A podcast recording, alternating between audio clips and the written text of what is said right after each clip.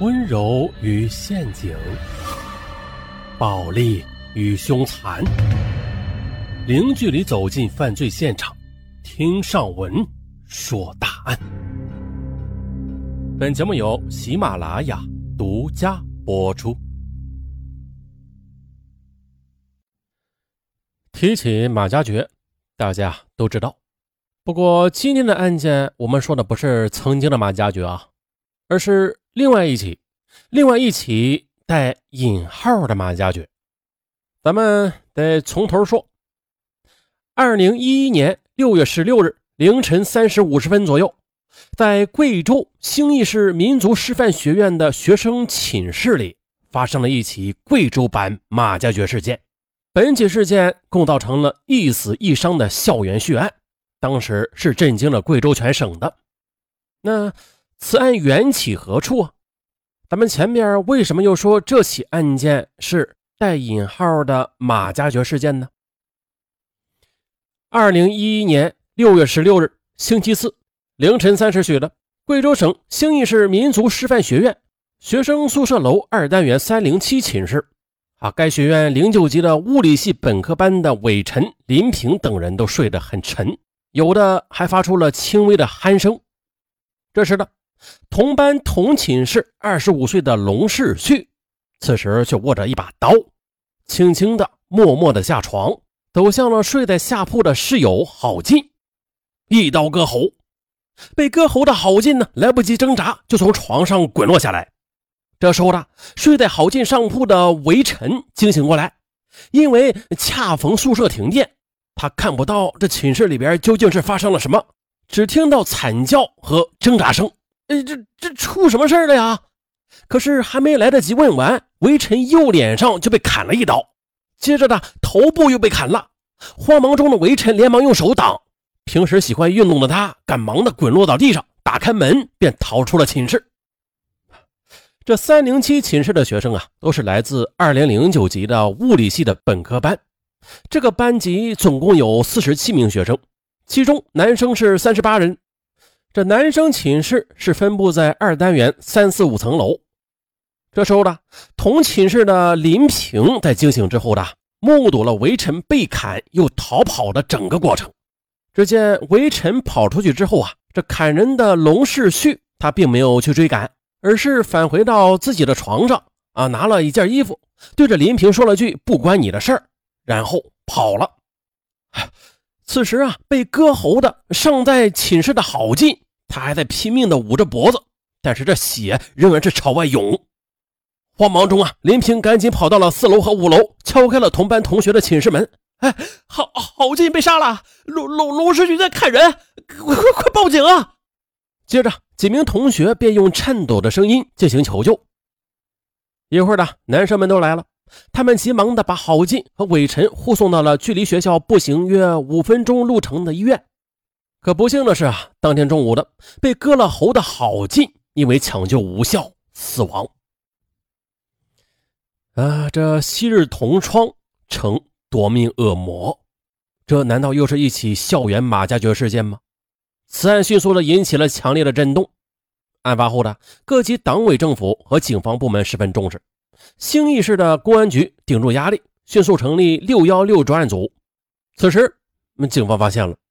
这行凶者龙世旭已经逃离兴义，专案组分析，龙世旭不可能往家里边逃，要逃啊，只能往贵阳，再通过贵阳逃往外地。为了快速破案，专案组当天立刻的赶赴贵阳追捕。十月三十日了，在外已经追捕了两个月的专案组获悉，犯罪嫌疑人在海南省的三亚出现。一提到这里，大家应该也就想起来了啊，这历史总是那么巧合。二零零四年呢，这马加爵就是从云南杀人之后，也是逃到三亚的。此时呢，专案组也想在三亚终结龙世旭的逃亡之旅，于是专案组立即的赶到三亚。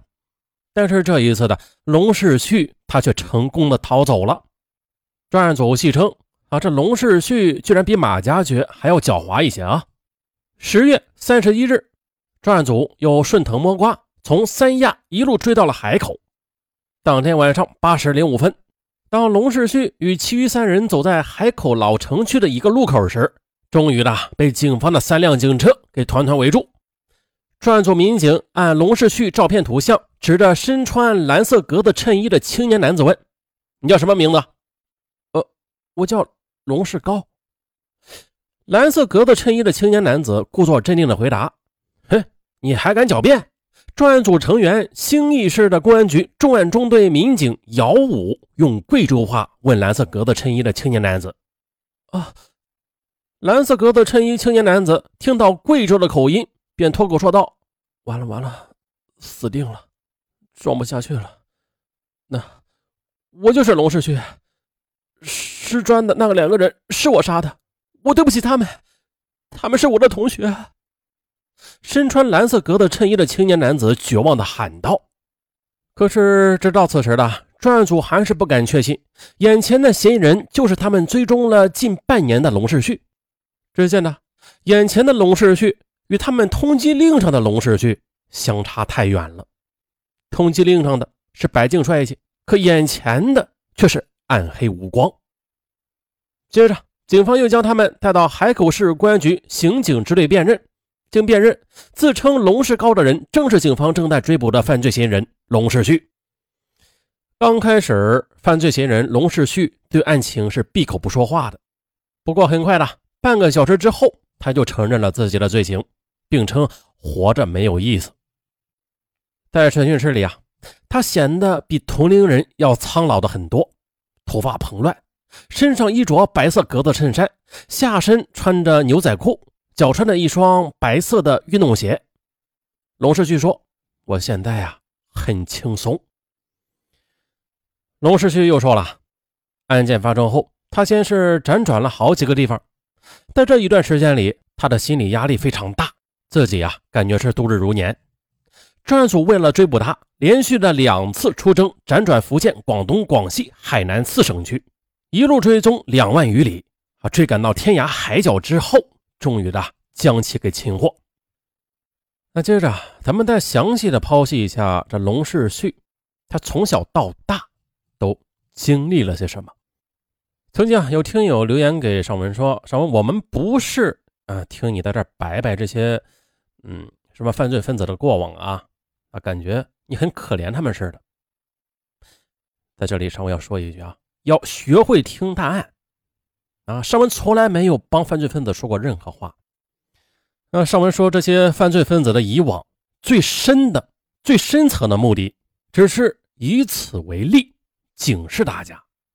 让大家知道这些犯罪分子从小的过往，防止悲剧的再次发生，防范于未然。对，就这么简单。再就是啊，大案大案，他不是死的人越多，他才叫大案。以前咱们就提过这个事儿。何为大呀？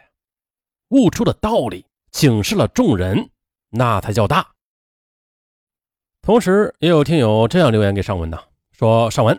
自从听了你的大案之后啊，我才发现这个世界原来是这么的邪恶，它不止单单有光明啊，还有黑暗。我呢，领悟了很多，也成熟了很多。还是那句话啊，学会用正确的姿势、正确的思维去听答案。好，我们接着说啊，本案中最值得我们去了解的地方。面对记者，龙世旭他一直是低着头的，看得出来的。他的内心还未完全的被耻辱给抛弃，他呢还对人生抱有希望的。他说了，最起码不能让他穷困的父母认出是他。如果认出他的话，他的父母就没有了希望，父母会过不了这个坎儿的。当时记者获悉了，他的父母至今仍未知道，他们最钟爱、最有出息的儿子会出事杀人。在他们眼中。他们的儿子总是最优秀，从不要家里负担伙食费，因为呢，儿子自己会做家教来挣费用。从小到大的龙世旭始终是自己家庭里的骄傲，但是他的冲动却给这个家蒙上了挥之不去的耻辱。他的所为，在这个时代以务农为生啊，老老实实做人的传统农民家庭来说，那是无法想象的。龙世旭啊，也不知道他自己的明天会在哪里，因此他对着记者尽管总是低着头吧，但是还是愿意把他的一切告诉记者。在龙世旭成长的环境里，每个人都安分守己。父亲是一个性格内向的人，个子不算高，背有些驼，苍黑的脸上也留下了岁月刻出的纹路。父亲今年是六十三岁，平时啊言语不多，总给人一种愁眉苦脸的感觉。他的一生是忙忙碌碌的，经营好家里的农田，再无他业。几年前呢，他依靠做小工的积蓄。为家里盖了两间平房。龙世旭的母亲今年是五十八岁，一个与他父亲性格完全相反的女人。她呢能说会道，和孩子之间的交流远多于她的丈夫。她呢还会经常鼓励几个孩子如何努力，并且这家里的大小事务也基本的是由母亲来掌管着。另外的，在这个家庭里还有龙世旭的一个姐姐和一个哥哥。从小呢，龙世旭与哥哥的关系非常的密切，哥哥是他的榜样。哥哥在他读高中的时候考上了军校，毕业之后的当上了军官。哎，这了不得呀！贫困的小山村里边飞出了金凤凰，这是了不得的事因此啊，他家在村中是最有威信的。他的哥哥也成了他的最好的榜样。由此呢，他发誓，他也要像哥哥那样考上军校。当上光荣的军官。